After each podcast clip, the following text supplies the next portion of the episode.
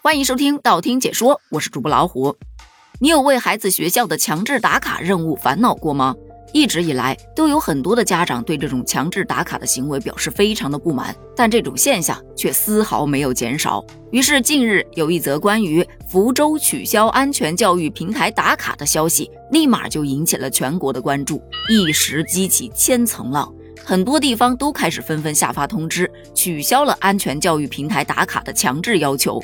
不少家长由此发出感叹：“终于解脱了，我家孩子的参与度完全为零，这几年都是我在打卡，这不是他的任务，这是我的任务啊！”不少家长也纷纷表示赞同。本来孩子写作业就够忙了，根本没时间看这些乱七八糟的东西，但老师又要求每天要打卡，还要在群里头接龙。甚至还有的班级需要拍照发到班级群里头去交差，那家长也不敢不完成啊。这个打卡的结果，大家都是走走形式，心照不宣。只要完成了，你好交代，老师好交代，学校也好交代。这种现象其实并不陌生。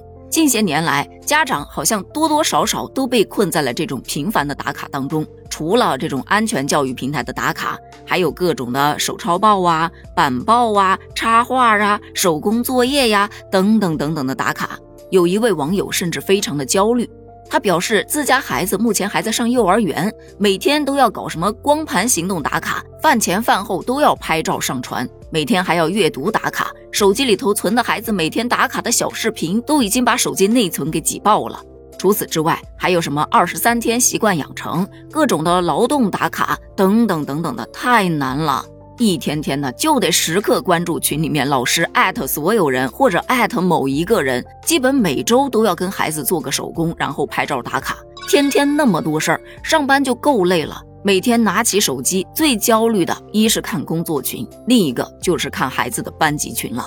对于他的这种焦虑，很多小伙伴还表示，这还只是前菜，等你上了小学，这一切才正式开始。要知道，幼儿园才几个学科呀，上了小学，每个学科的老师都会有不同的任务发给你。对此，也有很多家长表示不满。为什么明明孩子在学校可以完成的东西，非得带回家去难为家长呢？你想想啊，像手抄报这些东西，美术课上不能完成吗？这安全教育平台上的教育视频也就几分钟，在学校大家统一看不行吗？干嘛非得回来拆分成一个小单位一个小单位，又去难为家长呢？感觉呀，老师现在的职责一大半都不是用在教学上了，基本都用在了上级布置的任务上了。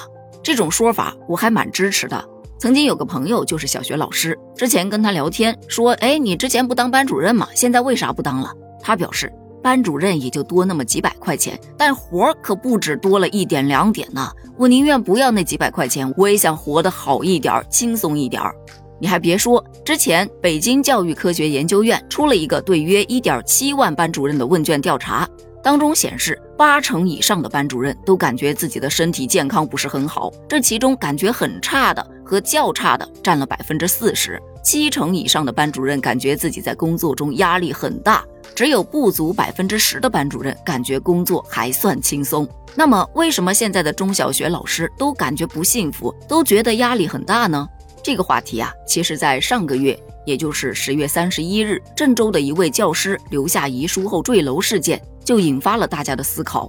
很多小学老师都称自己只有三成精力是留给教学的，其他更多的时间则用来做副业。这里的副业并不是什么搞钱呐、搞培训班呐之类的，而是像致命枷锁一样套在他们身上的校方或者更上级安排的各种任务。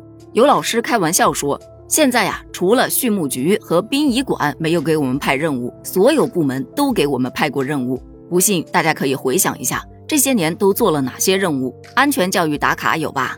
禁毒知识竞赛、宪法小卫士、关爱女性、关爱留守儿童、红领巾征章打卡、运动打卡、专注力打卡等等等等的，必须由家长参与配合的任务都是数不胜数，更何况全面参与的教师。其实，真的大多数的任务都不是老师私自安排给家长的。他们也只是一个工具人罢了，传达上级的指示，把任务分发下来。用网友的一句吐槽就是：现在的学生不像学生，家长不再是单纯的家长，老师更不像老师，但领导依旧是领导，随便张张口，下面就忙得吼。当这种形式化占满整个教育，咱们就不得不对未来充满担忧了。所以，真的呼吁能够减少这种形式化的打卡方式，不要给家长，也不要给老师和孩子额外的增加负担了。让老师好好教课，让孩子好好学习，让家长轻松一点吧。对此，你又是怎么看的呢？欢迎在评论区发表你的观点哦。咱们评论区见，拜拜。